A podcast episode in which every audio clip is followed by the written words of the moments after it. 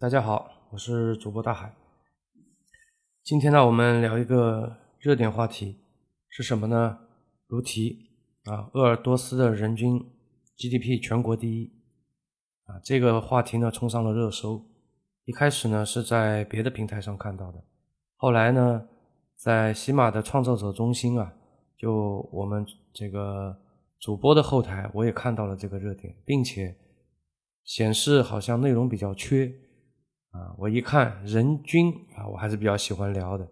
实际上，我是一个比较喜欢聊人均的人啊，我不太喜欢聊总量。就好比说两队人在打架，对吧？这个是有一帮人呢是十四个人，还有一帮人呢是三个人。结果呢，这个十四个人的这帮人打赢了，这个我觉得也没什么好，没什么好炫耀的，是吧？因为你人比较多嘛。啊，你这么多人冲上去打，那肯定打赢了。我觉得公平的竞争应该是两个队伍各选一个大哥出来，对吧？其他人拉拉队啊，看大哥打，这个打出来谁打赢了才具有一定的说服力。那么鄂尔多斯的人均 GDP 有多少呢？这个人均 GDP 看了一下是二十五万六千九百零八元。它是上海的一点四二倍啊，同时呢也是北京的一点三九倍。那么它是全国平均水平的二点九九倍，那约等于全国平均水平的三倍左右。众所周知啊，我们要把一个平均数做的比较大，必须要把分子做大，把分母做小。分子呢就是它的 GDP 总量，这个量要做大；分子呢就是当地的这个人口总数。那最好是地广人稀、资源丰富，这个单位面积的产值非常的高。那如果做到这个呢，必然它的 GDP 就很高了。你像上海也好，北京也好，单位面积的这个 GDP 肯定是非常高的，但架不住它人也多，对吧？这人也多，所以一旦被平均以后呢，它这个人均 GDP 啊，它就可能就降下去了。并且我到现在也搞不清楚，你比如说像上海这样的城市，差不多一半的人是外来务工者，在外来的很多人里面，并且很多是不办居住证、暂住证的，所以我不知道这一批人是不是被统计进去。如果说这批人没有被统计进去，如果按照实际的平均值来讲的话，有可能就是鄂尔多斯的平均值要比现在的统计出来的，它是上海的一点四二倍嘛，对吧？可能要比这个一点四二倍还要还要多，还要高。实际上呢，这个我觉得没什么奇怪的，鄂尔多斯成为全国第一，因为这个不是最近成为全国第一的。你要知道，它现在跟上海是比的话，它是上海的一点四二倍啊。早在十几年前，鄂尔多斯就已经是上海的两倍了，所以从这个角度来讲的话，鄂尔多斯还退步了呢。啊，你要放在之前的话，鄂尔多斯的人均它一直是全国领先的这么一个程度，并且最近的话它还有所退步。那即便这样的话，呃，这个新闻出来的时候还是突破了大的大家的想象，对吧？还冲上了热搜，所以我是我的标题就取了，就是说很奇怪吗？鄂尔多斯全国第一很奇怪吗？我觉得这个不就是十几年前的一个老新闻吗？并且那个时候的鄂尔多斯跟今天相比的话，更加的高光，更加的令人折舌，对吧？它更加非常夸张那个数字。我也查了一些关于鄂尔多斯的一些资料啊，就非常的方便。现在拥有了这个 Chat GPT 以后啊，我们要查一些资料，终于可以不用去这个万恶的什么度了，是吧？打开第一页啊，很贴心的给你安排了很多的广告，对吧？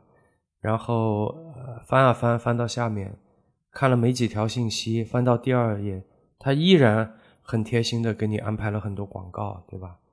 所以鼠标它安它发明了有一个滚轴，我觉得是非常必要的。如果没有这个滚轴的话，你几乎就没法使用这个什么度了，对吧？哎，现在我就可以不用它了，我可以用 Chat GPT 了啊，查资料异常的。爽，异常的方便啊！啊，那这跑题了啊。实际呢，我们我看了一下啊关于鄂尔多斯呢，它实际在一个呃毛乌素和库布齐沙漠中间的这么一块地儿啊，它的这个面积呢是八点七万平方米，不小了啊，大概有五个北京的大小，五个北京的大小啊！你想想，北京本来就不小了，对吧？在二十一世纪初啊，人口呢只有一百三十万，它有五个北京的大小，但是只有一百三十万。所以我前面说，你想要把这个平均数做大，那那你这个分母必须要小，对吧？哎，你分母如果足够小，比如说，呃，某个地方只有一个人啊，它就是一个城市了。那只要这个人，他的这个 GDP，他一年能折腾啊，来来回回的能折腾二十五万以上，折腾个二十六万，那他就是全国第一了，对不对？所以说人一定不能多的，人少，那么这个人均就上来了。好，那么就这么一个地广人稀且毫不知名的三线草原城市啊，它的戈壁下面却藏着全国六分之一的煤炭，凭借着得天独厚的资源，在改革开放以后，它就奇迹般的崛起了。在二零一零年的时候，它的 GDP 总量已经由之前的这个十年前的一百七十一亿元，一路飙升到了两千六百四十三亿元。人均 GDP 当年是高达十七万元，也就是说，在十三年前，鄂尔多斯的 GDP 已经达到了十七万元了。那么今天呢，是到了二十五万多。当年这个十七万跟现在当然不好比喽。你看，当年这个十七万购买力比今天的这个二十五万购买力肯定是强多了。所以当年它的人均 GDP 是上海的两倍，啊，差不多和香港可以拼一拼，对吧？那。当年就是中国的首富城市了。那一年以后呢？住建部然后联合高和投资，他发布了一个中国民间资本投资的一个调研。那报告显示呢，鄂尔多斯资产过亿的富豪啊，超过了七千人。你要知道，它这个人口总量只有一百三十万啊，在一百三十万人口总量的情况下，他拥有亿万富豪是七千人啊。那资产上千万的人呢，更是至少有十万。也就是说，在鄂尔多斯每两百一十七个人当中就有一个亿万富翁，在十五个人当中就有一个千万富翁。所以当时呢，大家就称鄂尔多斯为草原上的迪拜啊，非常的形象，遍地是土豪。说到鄂尔多斯呢，有一段历史不得不提，在二十世纪的八十年代，如果你问起内蒙的当地人啊，内蒙哪儿最穷？那么当地很多人都会跟你说是叫伊克昭盟这么个地方，其实呢，伊克昭蒙就是鄂尔多斯它原来的那个名字。因为鄂尔多斯我们前面也说了，它实际上是在一个沙漠的边缘的这么一个草原，土地的沙漠化程程度还是比较严重的，气候呢也是非常的干燥，常年会遭受到风沙的这个干扰。当地的一个情况就是。人不多，对吧？还比较穷，还经常的闹旱灾，所以你说这个地方，它确实就是很难想象它能富得起来。但是呢，上帝往往给你关上了一扇门，就会给你打开一扇窗。啊，在五十年代的时候，有一支这个矿场的一个勘察队啊。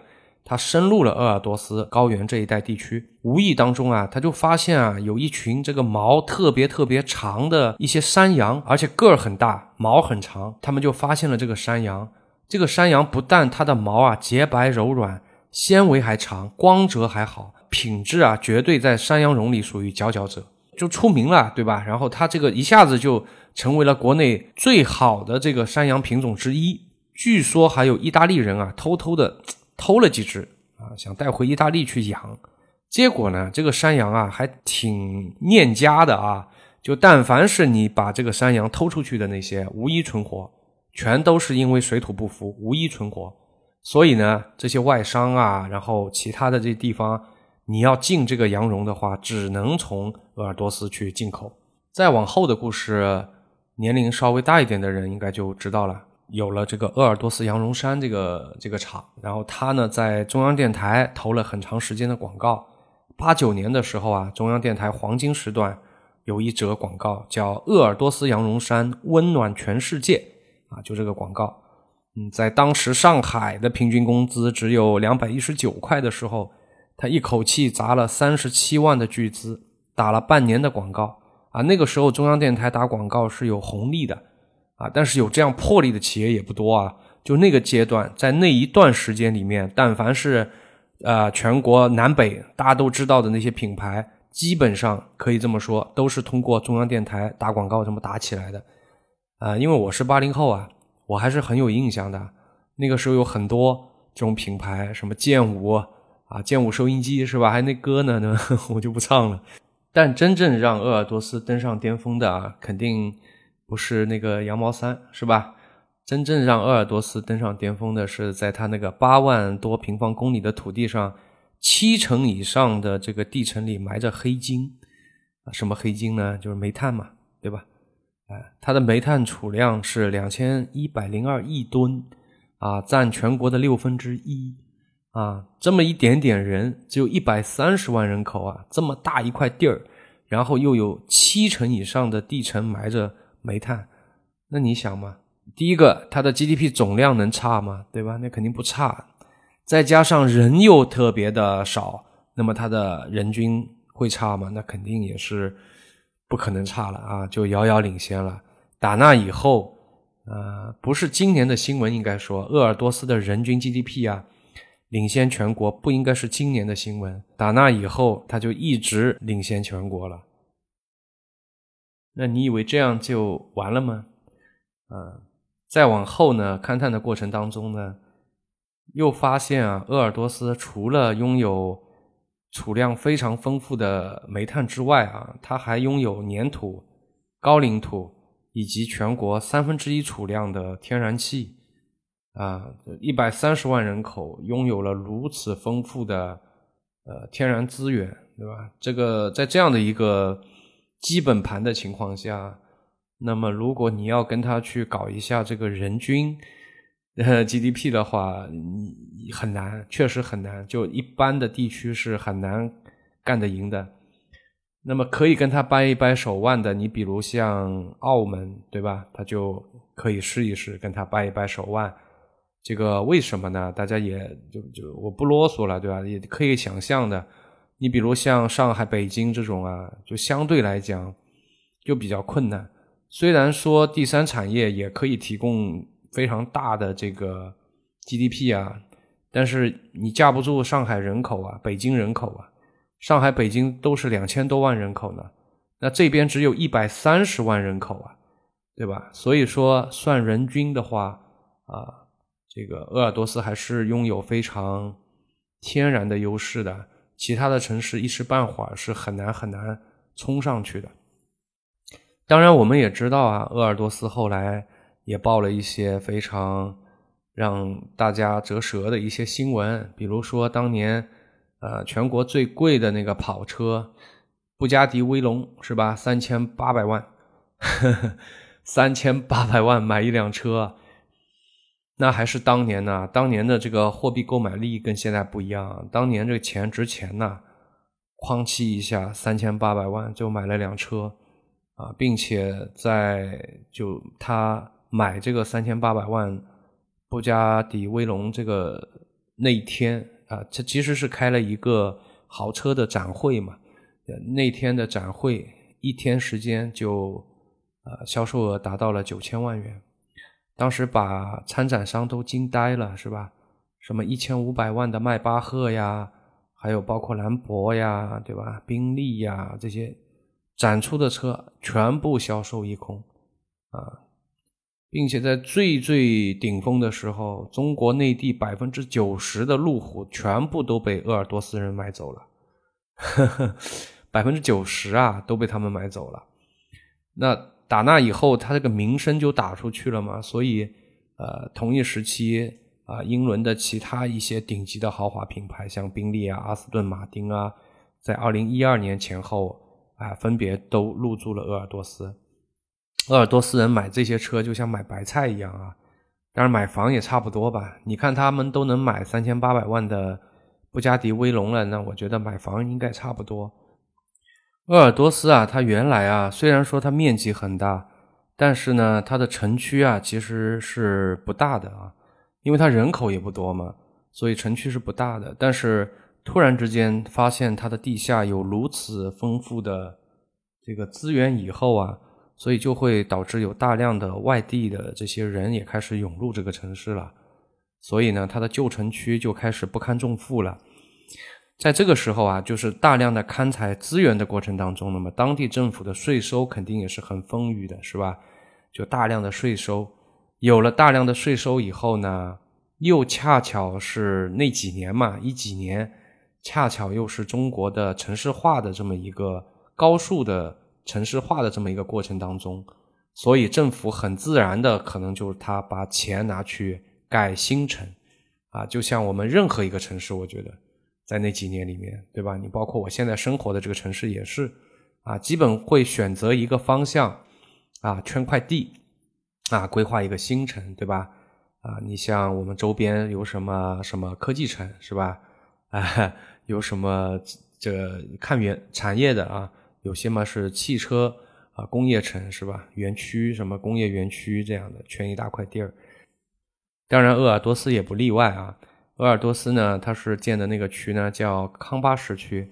康巴什区呢，我没去过，实话实说呢，只能是云游了。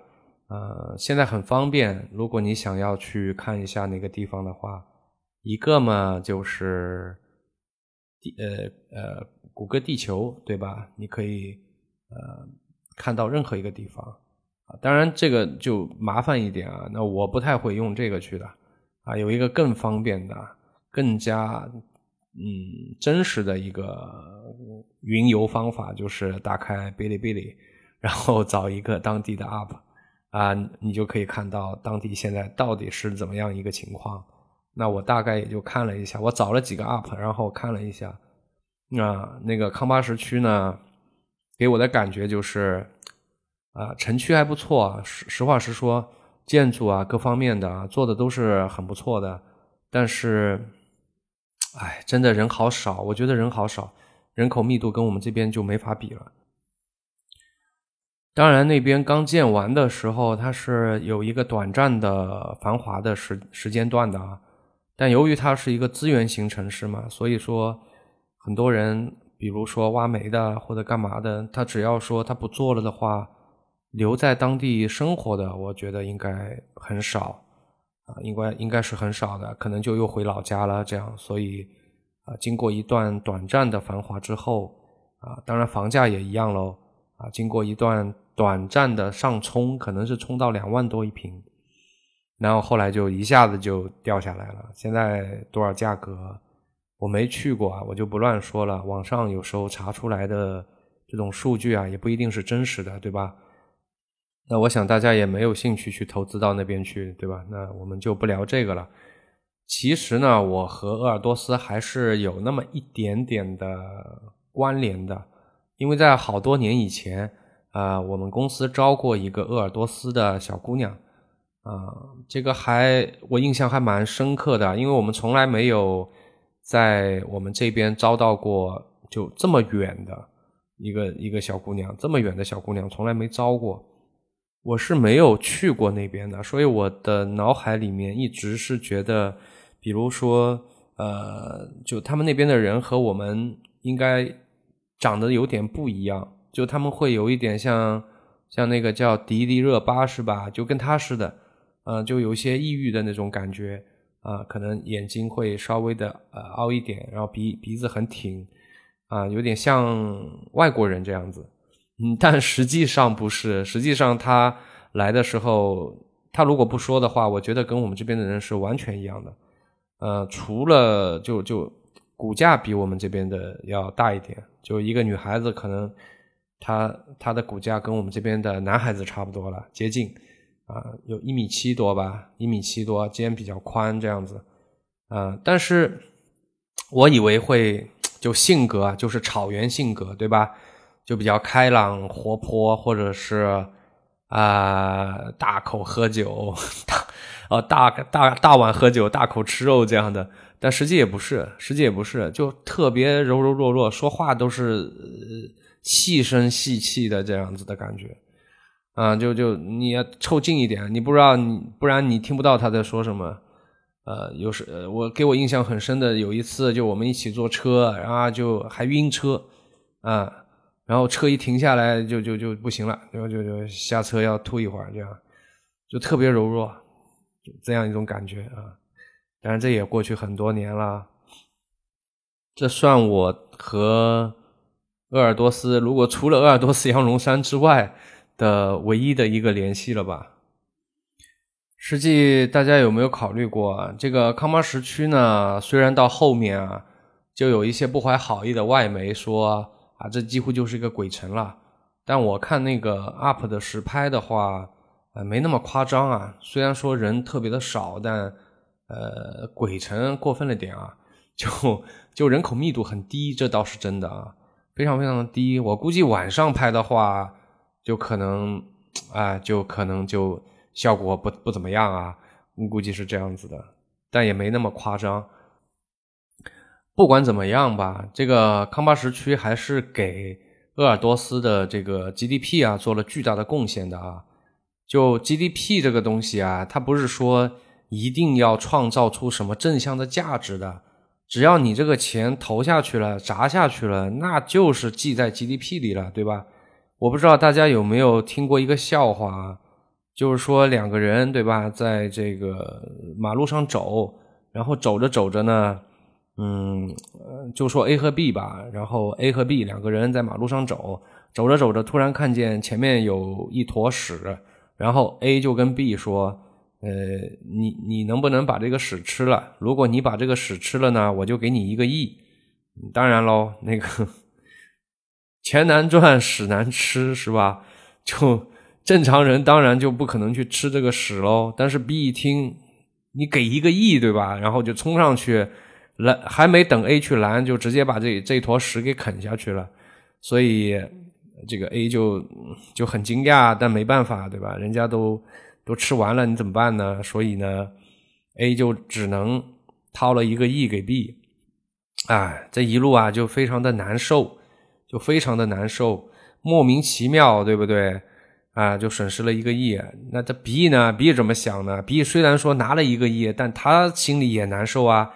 对吧？我好好的做一个人啊，结果现在变成了一只狗似的啊！就因为这点钱，然后我就吃了一坨屎，然后两个人就继续往前走。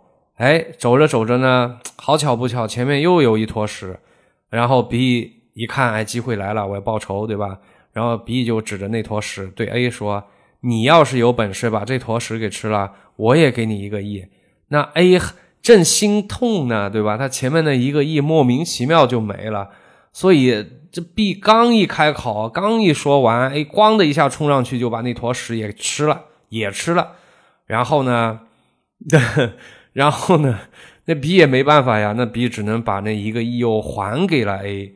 所以呢，他们俩其实呢，就是把那一亿一亿元啊挪了个地儿，最后又回到了 A 的口袋里。但是呢，两个人晚饭都不用吃了，对吧？因为每人都吃了一坨屎，这两人就特别生气。想想这一天过的，对吧？心里就憋屈。然后他们就回去问自己的导师，啊，把今天这个事儿说了一下。哎，觉得太不值得了。今天，结果导师听完他们这个故事啊，非常兴奋地拍着两位的肩膀说。您二位给我们当地的 GDP 贡献了两个亿呀，怎么能说你们啥都没干呢？对吧？所以，所以大概就这么个意思，对吧？就 GDP 它不一定说你一定要创造什么正向的价值啊，正确的方向不需要，哪怕说，呃，就像那个故事里面一样，你吃了两坨屎，它也会记进这个 GDP 里啊。所以这个我们不说吧，这个康巴什区啊，他不管说他这个有很多人会喷，会喷啊，就是你不应该说浪费，对吧？造了一个空城，啊，造了一个弄了一个鬼城，不应该这样。但实际上这个城啊，造下来，它确确实实给当地的 GDP 做出了不小的贡献啊。所以从这个角度来讲的话，它也是给人均 GDP 添了添砖加瓦的啊，添了把力的。那么今天都已经聊到人均 GDP 了，对吧？好不容易啊，我逮到一个热门话题啊，这个话题我可以撒开膀子聊，对吧？应该不会被封啊。我好不容易逮到一个机会，我终于可以聊一聊了。那么聊完了鄂尔多斯啊，呃，因为鄂尔多斯全国第一，我觉得这不应该成为一个话题，这就是一个常识，对吧？这这这有啥好聊的呢？我觉得很正常，对吧？啊。那我们聊完这个鄂尔多斯，我们可以聊一聊我们中国的人均 GDP 在世界的排名是怎么样的。这个呢，这几年都有一个很好的进步啊。我记得我以前查出来的名次啊，比这个还糟糕一点。可能会突破有些人的想象了啊。我们目前中国的人均 GDP 在世界的排名是七十七名啊。那么人均 GDP 排的比较靠前的又是哪些国家呢？排前面的是一些比较偏门的小众一点的，像摩纳哥、卢森堡、百慕大这些我们都没怎么听说过的国家。呃，如果我们说主要经济体来讲的话，你比如说像美国的话，它刚刚好排到前十啊，就第十名啊，所以也是出乎大家意料，对吧？美的也没那么牛啊，排在它前面还有九个呢。那排在它前面的比较大家就比较熟知的，比如说像新加坡呀，啊，像开曼群岛呀。啊，说到开曼群岛是吧？大家都笑了啊！开曼群岛为什么能排这么前面？我想应该不需要我说，大家都有数，对吧？你像挪威啊、瑞士啊、爱尔兰呐这些我们比较熟知的北欧的一些高福利的国家啊，全都是排在美国之前的。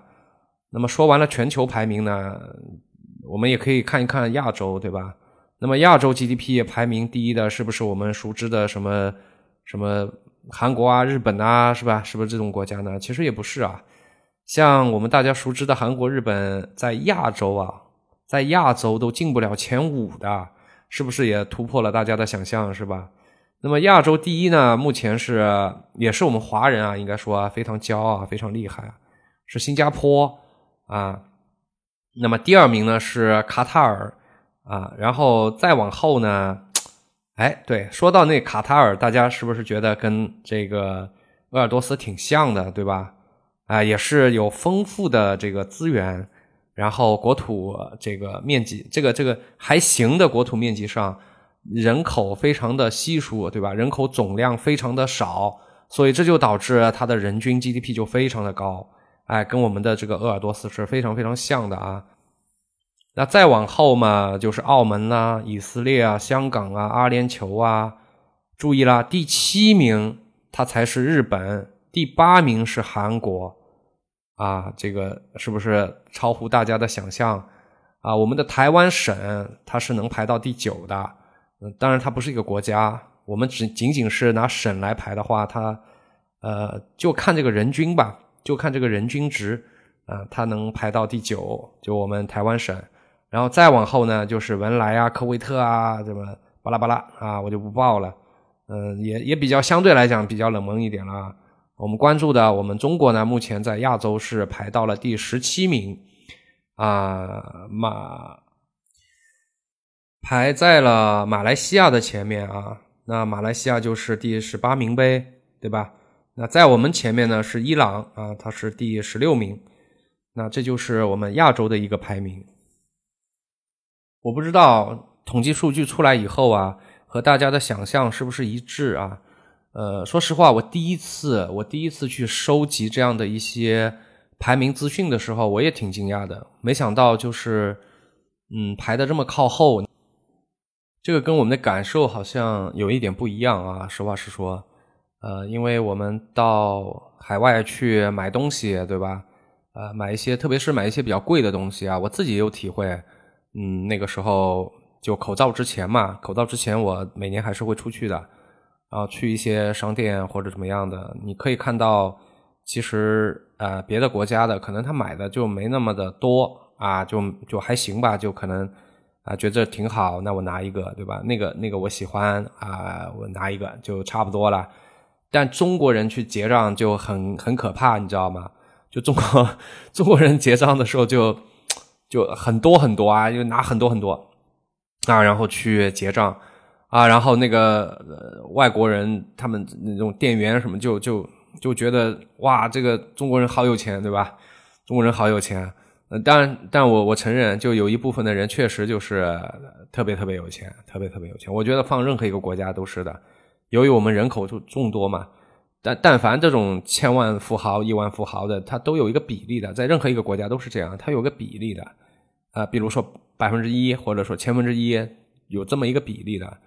但你架不住你十四亿人，你光机乘一下这个比例，那就是一大批的有钱人，对吧？然后他们出去就狂购物，这是一部分。我觉得还有一部分，就我自己的观察来看的话，实际我们的人均的 GDP 大家也看到了，全球排七十七，对吧？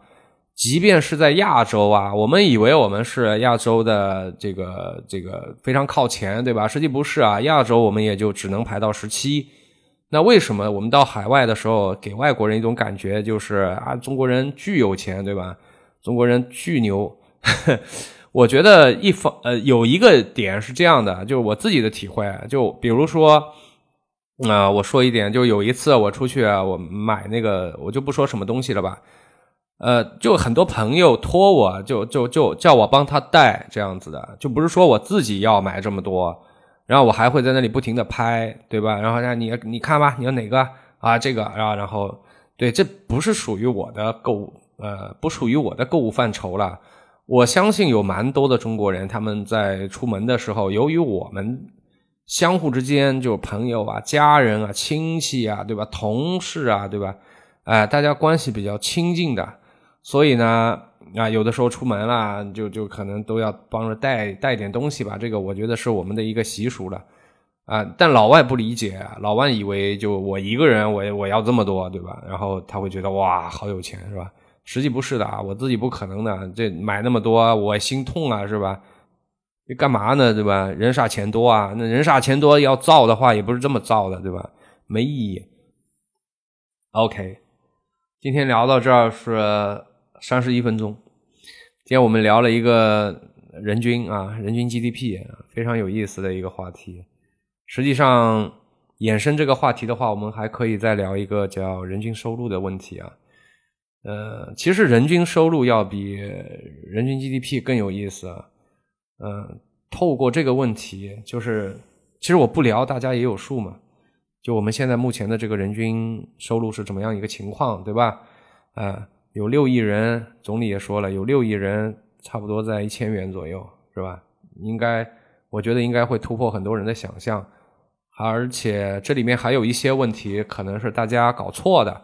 比如说，我们在计算人均收入的时候，到底是怎么计算的？啊，你不要以为说人均一千元，就真的说这个人的上一个月的呃上一个月的班，他的收入只有一千元，不是。不是，这计算方式不是这么算的啊，它肯定是高于一千的。我得跟大家讲一下，就不是说，呃，它是按照家庭人口来计算的。我打个比方吧，比如说你跟你的妻子，然后啊有两个孩子，由于呢，就你们有两孩子呢，所以那你也你们也很疼爱自己的孩子，对吧？然后也要带带孩子了，然后老人又恰巧身体。不是那么的好，对吧？他们没办法帮你带，那你们就得自己带。这个时候，你们两口子一商量，说要不这样，就，哎，老婆在家里帮着带孩子，然后老公呢就出去干活啊，老公的工资呢就是四千一个月啊。那这个时候，我们说他们家的人均收入是多少啊？他们家就是一千啊，就是总理说的一千。对，四个人嘛，两孩子两大人嘛。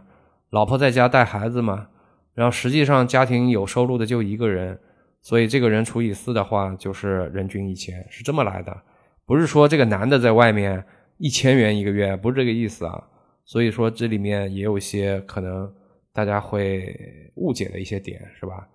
那么我们透过这个人均收入，我们可以得出一些，嗯，就个人大的一些方向。就我打个比方啊。你到底是应该工作还是应该创业？这个问题可以通过我们讨论这个人均收入来得出一个结论的，好吧？就这个话题，我觉得也蛮有意思的。我们放在呃，不一定要下一期吧。然后我我看我哪天我觉得哎，我想聊这个话题了，我再跟大家口播一期吧，口播一期关于这个话题的，嗯，应该挺有现实价值意义的。好了，那么这一期呢，就先给大家聊到这儿了。如果你喜欢我的节目呢，请你动一动小手指，帮我点个赞，好不好？或者说你有什么话跟我讲的话，也希望你能跟我留言，每条留言我都会看。